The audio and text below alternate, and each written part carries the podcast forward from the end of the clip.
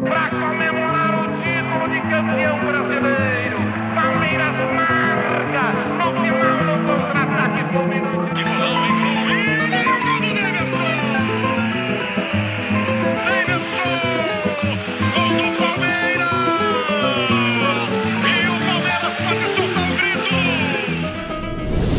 amigos do Análise Verdão. Tá começando mais um podcast pós-jogo e hoje a gente vai falar de um empate aí que o Palmeiras conseguiu arrancar do Flamengo lá no Allianz Parque, um jogo é, elétrico, se eu acho que eu posso usar essa palavra, um jogo que teve muita correria dos dois lados, é, mas o Palmeiras conseguiu fazer um bom jogo, conseguiu aplicar uma intensidade muito grande na partida, e a gente vai falar sobre isso. E quem tá aqui comigo hoje, depois de muito tempo, já estava com saudades de gravar com ela, minha amiga Marília. Mari, bom dia, boa tarde, boa noite.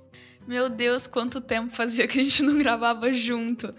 Que saudade, enfim, estamos de volta para comentar esse jogo que foi um jogaço, né? Acho que nada, nada do que fora do que a gente é, já esperava, porque dois dos maiores clubes da América do Sul é, era, era típico de jogão, ainda mais um jogo decisivo. Palmeiras precisando muito desses três pontos para abrir, ampliar ainda mais a vantagem. O Flamengo também tentando é, tentando chegar, se aproximar do Palmeiras é, na liderança, enfim, tinha tudo para ser um jogão e foi. E a gente tá aqui para comentar sobre como se deu o desenrolar da partida, né? E bora lá, Val, a gente tem bastante coisa para comentar. Pois é, a gente estava comentando aqui no off que mesmo o Flamengo entrando com um time meio reserva, um reservão ali, é, eles tinham peças é, que conseguiram fazer a diferença no jogo e conseguiram fazer um jogo difícil, né? Eu acho que é, o elenco do Flamengo ele tem essa característica. Depois até eles fizeram substituição, entrou a Rascaeta, Gabigol, Pedro. Então acho que mesmo com reserva eles conseguiram é, fazer um jogo é, altura do que a gente estava esperando, né? Acho que que foi especulado muito durante a semana. É, foi proposto dentro de campo e eu gostei bastante do que o Palmeiras fez também, porque como a gente estava falando aqui em off também, o time é, aplicou uma intensidade muito grande desde o começo do jogo, né? Teve, claro, momentos que o Flamengo dominou, mas eu acho que o Palmeiras conseguiu é, estar muito atento no jogo, estar muito ligado, fazer jogadas rápidas. Eu via uns, uns troque, toques. É, trocas de bola, trocas de passe ali muito rápidas entre os jogadores do Palmeiras. O Palmeiras não ficava muito tempo com a bola, mas sabia o momento de parar, de pensar, de segurar o jogo ali, principalmente com o Scarpa, que tem um pouco essa característica, né, de conseguir parar, pensar, é, é, parar e segurar o jogo para pensar um pouco. É, caindo mais pelo lado. Então eu acho que o Palmeiras conseguiu fazer um jogo de intensidade alta, né, Mari? A, a gente, a gente não via muito é, um, um, jogo tão intenso assim do Palmeiras há algum tempo já, né? É isso, os primeiros 10, 15 minutos de jogo ali só deu Palmeiras, Palmeiras ocupando bastante o campo de ataque, entrou uma rotação acima, entrou em campo com uma rotação acima do Flamengo e conseguiu ocupar bem o campo de ataque, permanecer mais tempo com a posse de bola, é, pressionando bastante, empurrando é, a linha defensiva do Flamengo para trás realmente fazendo uma, uma pressão muito forte nesse início e foi importante para o Palmeiras ter começado dessa maneira, é, impor seu estilo de jogo, né? Até porque também estava jogando em casa, é, na presença da torcida, então foi um Palmeiras que conseguiu se impor. Eu acho que o Palmeiras alterou bastante é, esses momentos de pressão durante a partida, porque no mais foi um jogo muito corrido, muito intenso, mas era um Palmeiras muito consciente quanto ao momento certo para acelerar as jogadas, né? É, 90 minutos de um Palmeiras no campo de ataque seria praticamente impossível, é muito cansativo, apesar da, de termos tido a semana toda de preparação. Palmeiras não teve jogo no meio da semana e pôde descansar, pôde treinar, mas ainda assim a, a questão física impacta muito. Então, esses momentos, esses, essas alternâncias de, de pressão, de, de melhores momentos dentro da partida é muito normal, mas foi um Palmeiras no mais que mesmo nos momentos em que se defendeu, é, em que não teve a posse de bola, conseguiu ir muito bem, é, fe se fechar bem, se defender bem, negar os espaços para o Flamengo. Então foi, foi um início muito bom, de muita intensidade, e um Palmeiras muito consciente nesse sentido, martelando bastante essas jogadas, é, tentando bastante é, utilizar principalmente os lados do campo, então a gente pode comentar um pouquinho melhor sobre isso depois, mas foi um Palmeiras que começou de fato muito bem, muito concentrado. E acho que até chegou a surpreender um pouco o Flamengo esse início, esse início de muita pressão do Palmeiras, de empurrar bastante o Flamengo para o campo de defesa e, e, ficar rondando, circulando muito mais a área do adversário ali. Palmeiras que soube se, se impor bastante, então foi um início de jogo muito bom. É, amiga, eu acho que o, a questão do. É, essa que você falou, o Flamengo realmente se surpreendeu porque geralmente o Flamengo é o time que fica rondando, que fica fazendo essa pressão para empurrar o adversário para trás, né? E hoje encontrou o Palmeiras com essa intensidade. Então, toda vez que o Flamengo tentava sair com a bola, já tinha alguém do Palmeiras para tentar recuperar. Às vezes, até dois jogadores em cima de um mesmo é, entendendo qual o espaço que eles tinham que ocupar, também tinha isso, deu para perceber que essa marcação do Palmeiras para recuperar a bola também variava de acordo com o espaço que aquele jogador estava ocupando. Então eu acho que isso foi muito inteligente da parte do Palmeiras para tentar evitar que os jogadores do Flamengo saíssem com a bola, é, incomodassem a nossa defesa. Então acho que esses primeiros minutos de intensidade absurda é, foram, foram também resultado dessa pressão dessa marcação que o Palmeiras fazia toda vez que o Flamengo recuperava a bola. O perde pressiona, né? O famoso perde pressiona. Ali foi muito bem feito, né? Toda vez que perdia a posse de bola, já se preparava é, com seus jogadores para poder recuperar a posse de bola e para ter a calma de, de fazer esses toques rápidos e, e tentar chegar ao gol do, do Flamengo, né? Então eu acho que o Palmeiras ele conseguiu aplicar uma intensidade. Isso a gente fala no começo do jogo. Depois a gente viu um Flamengo também tentando fazer um pouco mais isso, tentando é, recuperar também a questão da posse de bola. Tanto é que no segundo tempo a posse de bola maior foi do Palmeiras. E o, o, o repórter até fala que é, o Dorival pede para o Flamengo ficar com a bola, né, amiga? É isso, e, e, vale dizer que o Palmeiras foi intenso mesmo marcando ali na intermediária também, né? Muitas vezes o Palmeiras não, não sobe tanto as suas linhas para marcar lá desde a saída do goleiro, mas ali na intermediária é um Palmeiras muito forte. O jogador mais avançado do Palmeiras nessa marcação normalmente é o Rony mesmo, né? É ele que fica ali incomodando e perseguindo é, o portador da bola, né? Normalmente ali nos entre os dois zagueiros. E o Dudu marcando pela esquerda, o Scarpa marcando lá pela direita. O Scarpa também é, foi muito bem nesse sentido, porque por muitas vezes o Marcos Rocha e Piqueires ficavam alterando essa subida, é, esses avanços nos corredores laterais, né? Então, às vezes o Marcos Rocha subia e o Piqueires ficava, e depois o contrário. E o, e o Scarpa foi importante para controlar essas subidas do Marcos Rocha, porque o Scarpa recompunha muito bem por ali, naquele lado direito, ajudando o, o Marcos Rocha por ali. Então, mesmo o Palmeiras marcando mais nessa intermediária, foi foi sólido defensivamente, né? Conseguindo fazer essas, essas coberturas, conseguindo ter muito bem definido os jogadores que tinham que marcar. E acho que isso também foi importante para garantir que o time tivesse esse mais essa confiança, tanto para sair jogando, quanto para entender os momentos em que o Flamengo tinha a bola, o time recuar um pouco mais para conseguir recuperar essa, essa posse de bola e depois sair para o ataque. Então, acho que esses momentos também foram, foram importantes e aconteceram bastante durante a partida. Não só o Palmeiras subindo para marcar pressão, mas também ali na intermediária. Não sei se você, se você concorda com isso, né, Val? Mas acho que acho que esse, esses momentos foram, foram muito, muito recorrentes durante a partida. Perfeito, eu concordo sim, até porque a gente precisa entender também que, como a gente sempre fala, é uma frase que eu ouço muito da Julia Vani ali no feminino, que o, o, futebol dentro de campo ele não deixa de ser um cobertor curto, né? Então, se eu jogo um jogador um pouco mais para frente, é, em algum momento vai ter um espaço ali entre ele. Então, a gente precisa entender que se o Marcos Rocha está um pouco mais avançado para ir ajudar na, no apoio ao ataque, o Piqueires fica um pouco mais recuado para um dos zagueiros, que no caso é o Gomes, fazer essa cobertura do Marcos Rocha. Então eu acho que isso é interessante da gente falar também. Eu acho que foi perfeita a sua observação. Mesmo o Palmeiras não estando o tempo todo com as linhas lá em cima, sufocantes, né? É, a gente fala isso no feminino também. Eu preciso trazer porque, como vocês sabem, eu coordeno feminino, né? Então eu acompanho muito feminino. É, com o Ricardo Belli, o time feminino do Palmeiras tem as linhas muito avançadas e sufoca demais o adversário. O Palmeiras masculino conseguiu é, ter as suas linhas ali numa intermediária, mas mesmo assim sufocar o Flamengo, não deixar eles passarem tanto. E também quando chegaram, o Flamengo não conseguia entrar é, na zona do funil. Tanto é que o gol, né, que a gente vai falar um pouquinho mais para frente, o gol sai de uma jogada lateral e o jogador que entra, aí foi uma falha também de marcação, ele entra sozinho, só que ele não está na zona do funil, né, Mari? Ele tá um pouco mais para fora e cabeceia ali no ângulo do, do, do goleiro do Palmeiras, que é o Everton.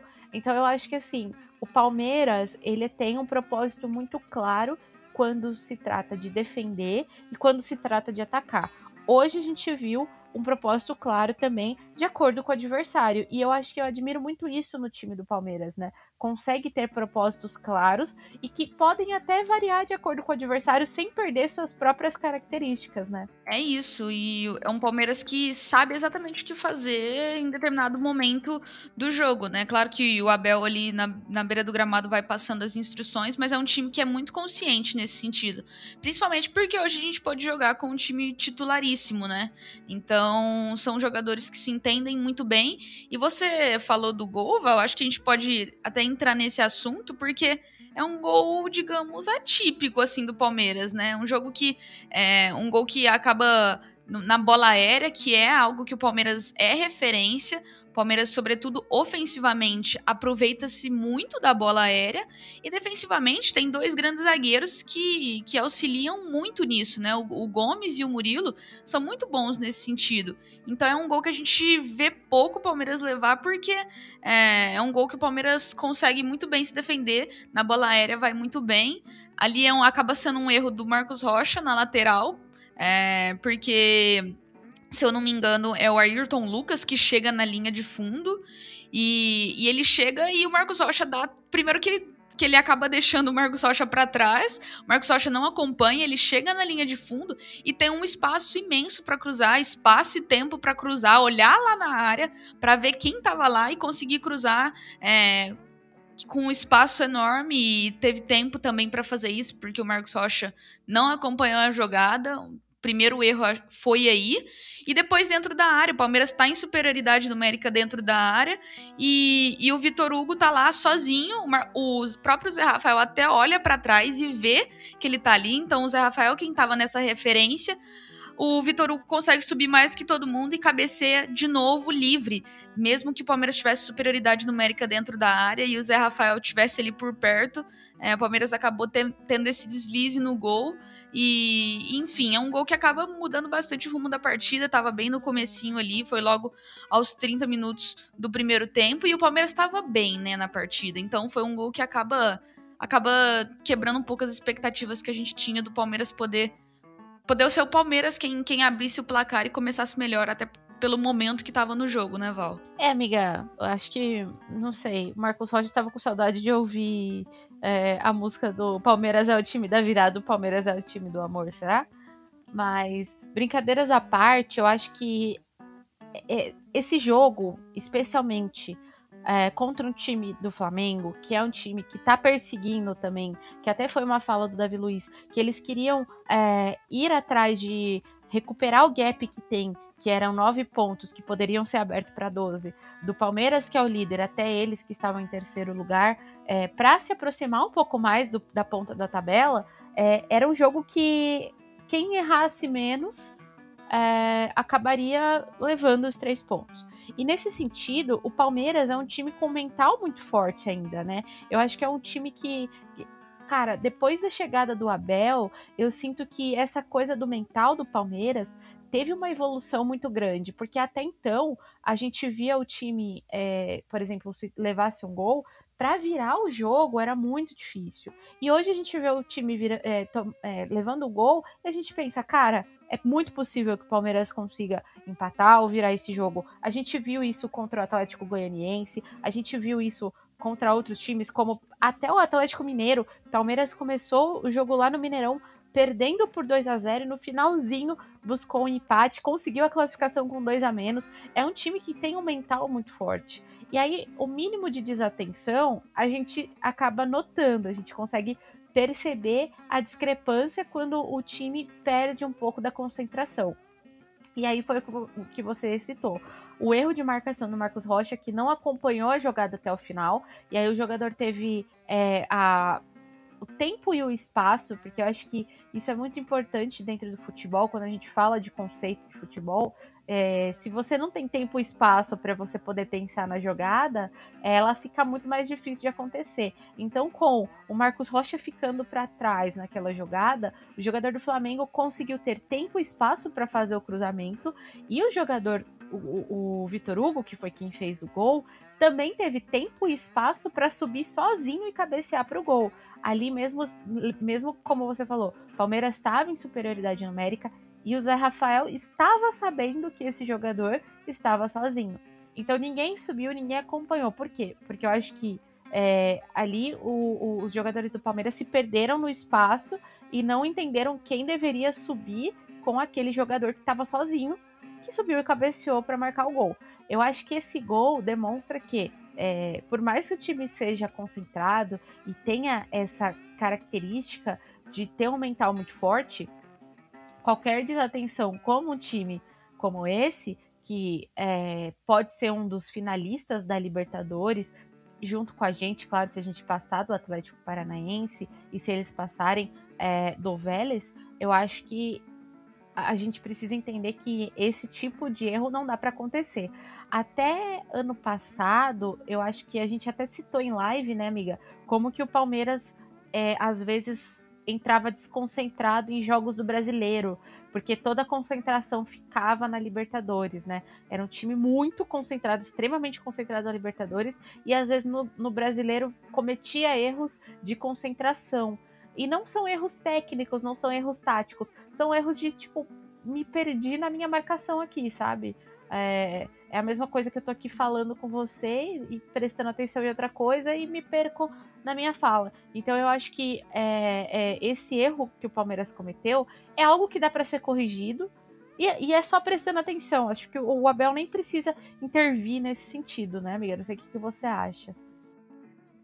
É, essa questão de concentração, acho que você falou bem, Val, porque essa questão de, de, compararmos principalmente com o Brasileirão do ano passado, é, esse ano o Palmeiras tem um motivo a mais para focar muito no Brasileirão e manter a concentração máxima quando vai entrar a cada rodada. Principalmente por conta da vantagem que a gente tinha, a gente tem muito a perder. A gente tem nove pontos de vantagem. Antes do jogo começar, tínhamos nove e a gente tinha muito a perder. Era uma questão de diminuir para seis, por exemplo. Então, os jogadores sabem muito da responsabilidade que tinham antes mesmo de entrar em campo. E eu não tenho dúvidas de que o Abel bate muito nessa tecla, né? Óbvio que o Abel quer ser campeão de tudo, mas acho que o Brasileirão, principalmente pela vantagem que nós já abrimos, é, tem, o Palmeiras tem. De, digamos que depende apenas dele para ser campeão, né? Óbvio que vai nesse, nesse meio do caminho aí pode perder, vai, vai empatar com certeza, vai ter muita dificuldade, vai ser brigado até o final, tem muitos jogos pela frente. É, acho que tem que manter sempre os pés no chão, mas o, o, Palmeiras é um time que, que é muito concentrado nesse sentido, e é por isso que acaba sendo uma surpresa quando a gente vê é, o Palmeiras levar gols do tipo, né?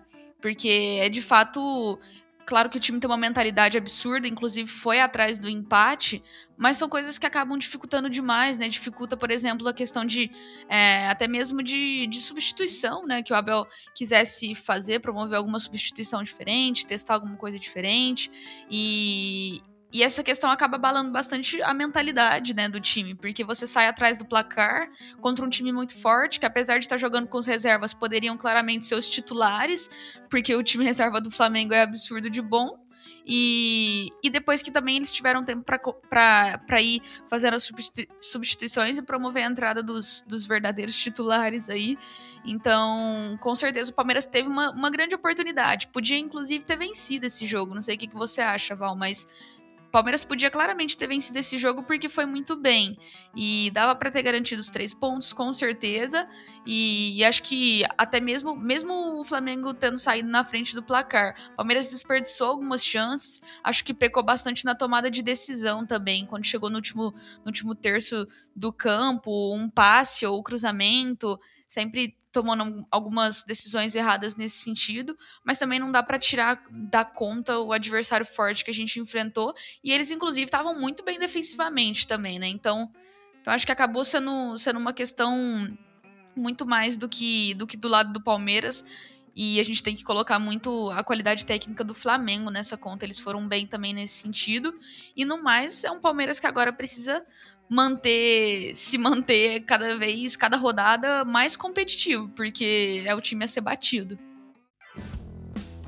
Quer fazer parte de um grupo exclusivo do Análise Verdão no WhatsApp e ainda ter acesso a chamadas de vídeo para falar sobre o Palmeiras e os segredos do trabalho do Abel?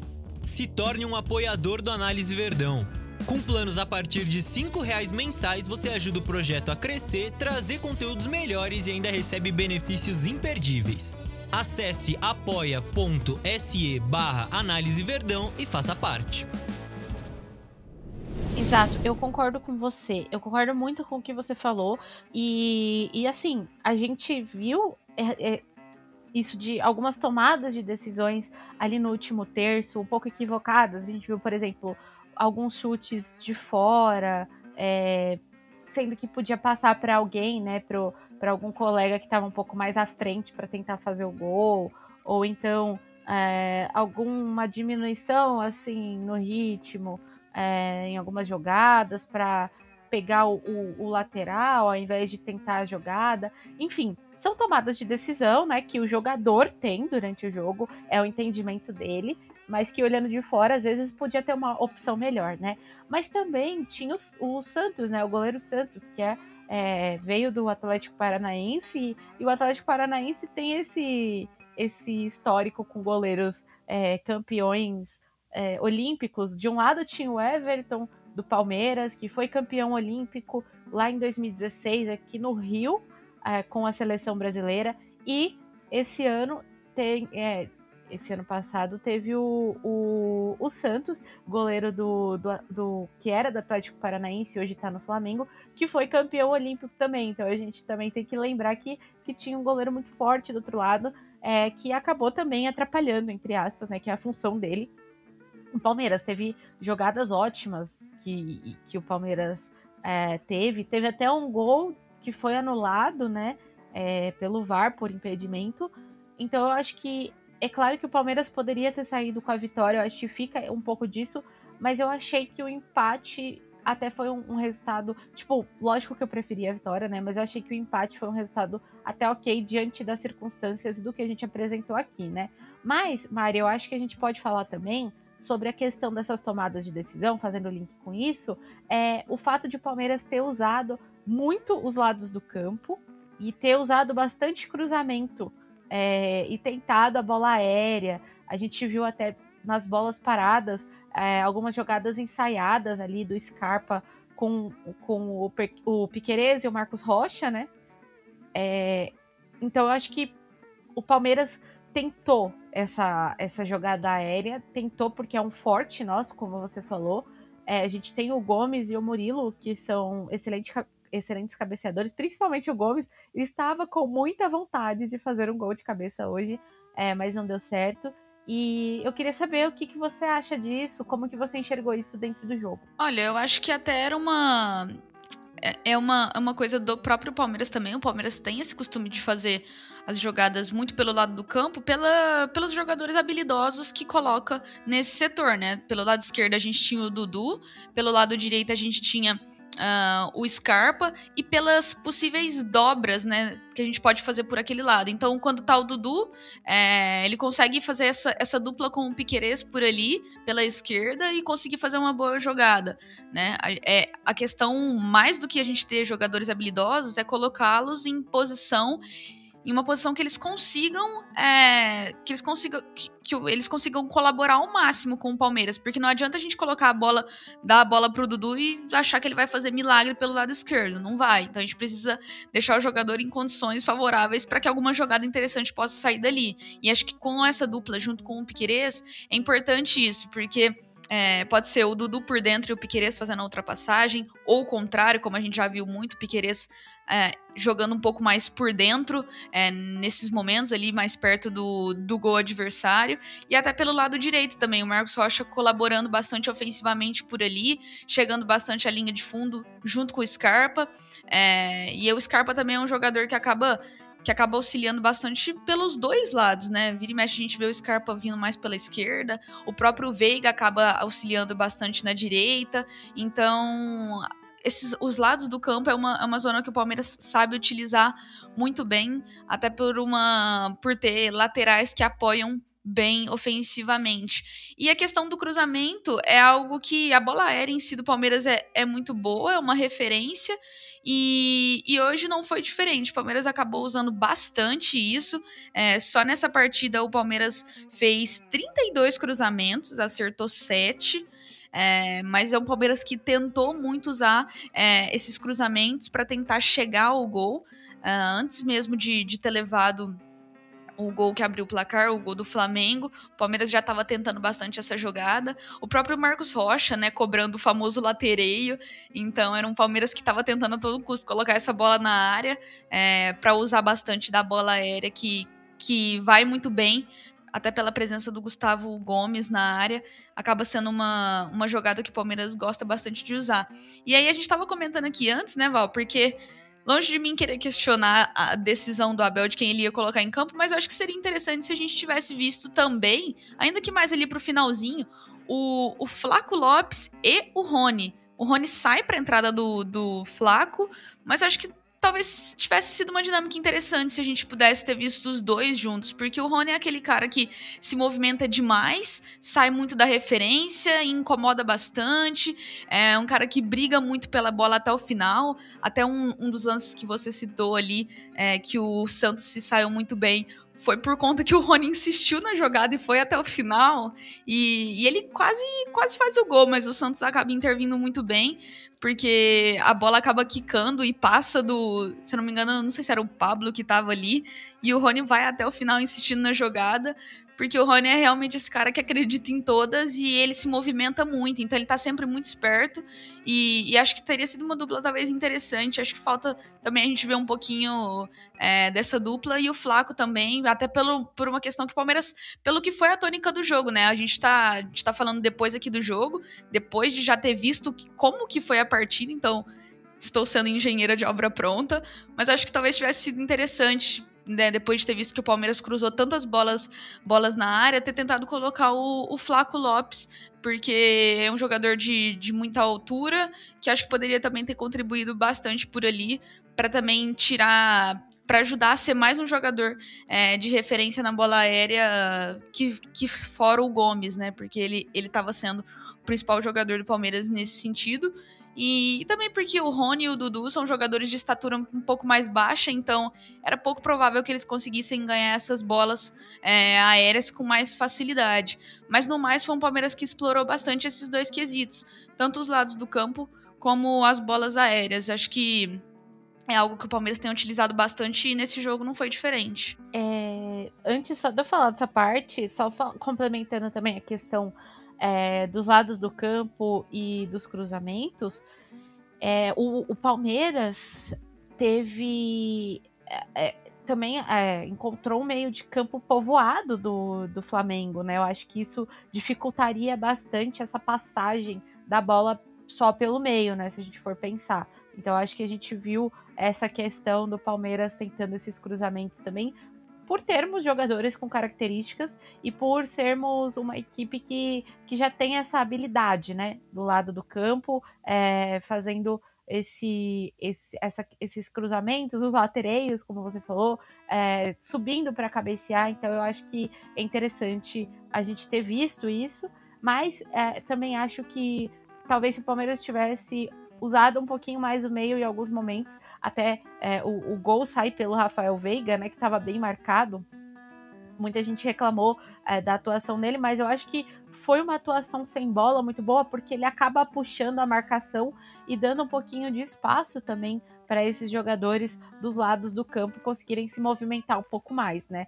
O ruim é que do lado do campo a gente fica longe da zona do funil, que é onde sai a maior parte dos gols, mas também tem sempre jogador tentando entrar e tentando infiltrar, como é o caso do Rony que você falou. E aí eu entro no que você disse da questão da gente ter o Rony e o Flaco. Eu também queria ter visto um pouco. É, eu acho que quando o Abel substitui o Rony pelo Flaco, ele tá pensando justamente na parte física, porque a gente viu um Rony muito intenso. Como você falou, era ele quem tava insistindo nas jogadas. Teve essa do Santos aqui. Meu, foi. Olha, aquilo para mim deveria ter sido gol, sabe? Porque o Rony insistiu naquela jogada e ele foi certinho, só que o Santos veio também junto e aí não deu. É, os dois se bateram ali e aí o Rony acabou indo para fora e o, o, o, Santos acabou ficando com a posse de bola, mas acho que o, o, o, o Rony tava muito. A gente viu bem no comecinho do jogo, a hora que o Santos pegava a bola, a hora que a, que a, a defesa do Flamengo, a, a, linha de dois, né? Que o Flamengo saía com o Santos e mais dois jogadores pelo lado.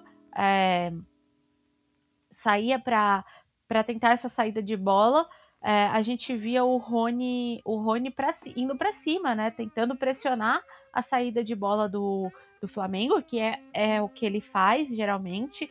Quando não tá o Rony, quem faz é o Flaco, mas quem tem muita velocidade e habilidade, uma explosão muito grande é o Rony. A gente viu uma jogada do Everton que colocou. Foi essa, né? Essa que, que, que a gente acabou de citar. O Everton colocou o Rony para correr lá na frente e aquilo, se ele tivesse pego, acho que seria gol, talvez. Então, é, a gente viu um Rony muito intenso, né? Desde o começo do jogo. Então, acho que ele pensou nisso. Mas também eu fico pensando se os dois tivessem entrado juntos, né? Como um centroavante. O, o, o, o Flaco como um centroavante, porque quem estava mais centralizado era o Rony, só que o Rony faz essa saída, né? Ele faz essa movimentação. E talvez o Flaco, se ele conseguisse cravar a defesa do, do Flamengo ali no, é, é, na linha. Talvez para o Rony vir infiltrando também, não sei. É, aí eu acho que é mais a escolha do Abel mesmo. E quem somos nós, né? Pra. pra Enfim, pra... essa é uma curiosidade nossa, né, Val? Exato, exato. Era, era o que a gente queria, tipo, ter visto um pouco pra, pra ver se funcionaria, né? Acho que eu fico curiosa para ver os dois jogando juntos um pouquinho nesse sentido. Ainda mais contra um time que que defensivamente conseguiu fechar muito bem também as áreas. Não, e outra coisa, se tivessem ficado os dois em campo, quem sairia? Fica essa dúvida também. Talvez o menino não, não teria entrado, não sei. Então também é, é, tivesse saído, é. Então, seria uma Talvez outra decisão difícil. Também, né? Porque aí o Rony. É, o Rony entra naquele. É, e eu acho que pelo Scarpa estar de saída, né, até o final do ano, eu acho que o Abel tá tentando sugar e aproveitar tudo que ele pode do Scarpa em campo é, durante essa temporada, né? Então acho que também por isso teve essa escolha, até porque o Scarpa estava muito bem no jogo, né, Mari? Também achei que foi muito bem, muito participativo. O Scarpa sempre foi, foi muito assim, né? Ele contribui bastante, melhorou muito no sentido de, de ajudar mais o Palmeiras defensivamente. Com o Abel, ele deu um salto gigantesco de desenvolvimento nisso. E eu acho que passa muito por isso que você falou também, porque ele continua sendo um jogador muito importante para o Palmeiras e, e já é certa a saída dele. E acho que o Abel também tem que, desde já, ir pensando em, em opções, né? O próprio Bruno Tabata chega, acho que, sobretudo para suprir essa, essa eminente saída do Scarpa, porque, porque de fato vai ser uma perda muito grande para o Palmeiras. O Scarpa é titular absoluto atualmente e ele contribui muito até nas bolas paradas que a gente estava falando, bola parada, bola aérea, enfim, nos cruzamentos. O Scarpa é referência nisso, então é uma questão de. Até porque essa foi a tônica do jogo, então o Abel ter, ter mantido o Scarpa ah, até o final, acho que foi uma questão disso também. Acho que passa bastante por isso as substituições. Concordo plenamente. É, eu acho que a gente conseguiu, né, Mari, passar pela, pelos principais pontos nesse jogo, né? Foi um jogo que o Palmeiras conseguiu mostrar a sua intensidade, a força e também a força mental, né? Porque a gente vê que é um time difícil de jogar contra o Flamengo, mas mesmo assim o Palmeiras buscou e assim, é, pressionando, sabe? O tempo todo lá, teve boas chances, então acho que, que foi um jogo interessante, né? Demais, foi um jogaço. É, a gente não esperava menos. Duas equipes que vão competir, sem dúvidas, até o final do Campeonato Brasileiro. É, no mais, a gente tem que mesmo manter o pé no chão, porque apesar da, da distância para nove pontos, é, logo a Libertadores já volta aí, e o Palmeiras vai, querendo ou não, tirar um pouquinho né, de, de atenção no Campeonato Brasileiro para para se concentrar nas semis, que não vai ser nada fácil. Então, com certeza é um jogo que Dava para ter vencido, mas no mais o empate foi ótimo também, até pela condição que foi o jogo, um jogo muito competitivo, muito duro, corrido, sem dúvidas cansativo, é, fisicamente e mentalmente para os jogadores, sendo desgastante. Foi importante também ter visto a torcida lotando o estádio mais uma vez, algo que tem sido recorrente nessa temporada. É, o Abel sempre pondera muito isso, a importância de ter o torcedor ao lado do time para apoiar. Então foi interessante e foi muito bonito de ter visto hoje a festa no Allianz. Eu nem joguei, estou exausta. Foi um jogo realmente cansativo. Bom, Mari, queria te agradecer mais uma vez pela participação no podcast de hoje. Eu que agradeço, Val, a companhia. Voltamos é, depois de muito tempo, nem lembro qual foi a última vez que nós tínhamos gravado juntas. Mas foi muito bom, acho que a gente também conseguiu passar por tudo que aconteceu na partida, jogo difícil, jogo duro, e seguimos. Seguimos agora esses nove pontos. Até o final vai ser competitivo, vai ser sofrido e esperamos que a gente consiga, no final do campeonato, ficar com, com esse título. O Palmeiras tem uma sequência dificílima agora também. Vai ser até o final do ano muito competitivo, mas seguimos juntos. Até uma próxima e obrigada a todo mundo que ouviu a gente até o final. É isso, gente. Obrigada a todo mundo que escutou nosso podcast. Se vocês gostaram, compartilhem com os amigos. Sigam a gente nas redes sociais, arroba no Twitter, arroba análise.verdão no Instagram. É, nosso Instagram tinha caído, então a gente é, fez uma conta nova, então vão lá dar essa moral pra gente a gente está recuperando. Estamos no Kawaii, estamos no TikTok, em todas as redes sociais. Então não deixem de acompanhar a gente por lá também. É, e dá aquela força todo jogo do Palmeiras, feminino e masculino, a gente tá fazendo tempo real e tem podcast pós-jogo logo no outro dia. E toda segunda-feira, 8 horas da noite, Space das Palestrinas para falar das novidades aí do time feminino do Palmeiras. Lembrando que o Palmeiras é semifinalista e vai ter derby na semifinal. Haja coração, meus amigos. O Análise Verdão já tá aqui prontinho para cobrir essa semifinal, mais uma semifinal do Palmeiras, mais um derby do Palmeiras feminino. É, e tem Palmeiras masculino na Libertadores, né? A gente não precisa falar mais nada. Então é isso. Até uma próxima. Mari, é sempre um prazer estar aqui com você. Tchau, tchau.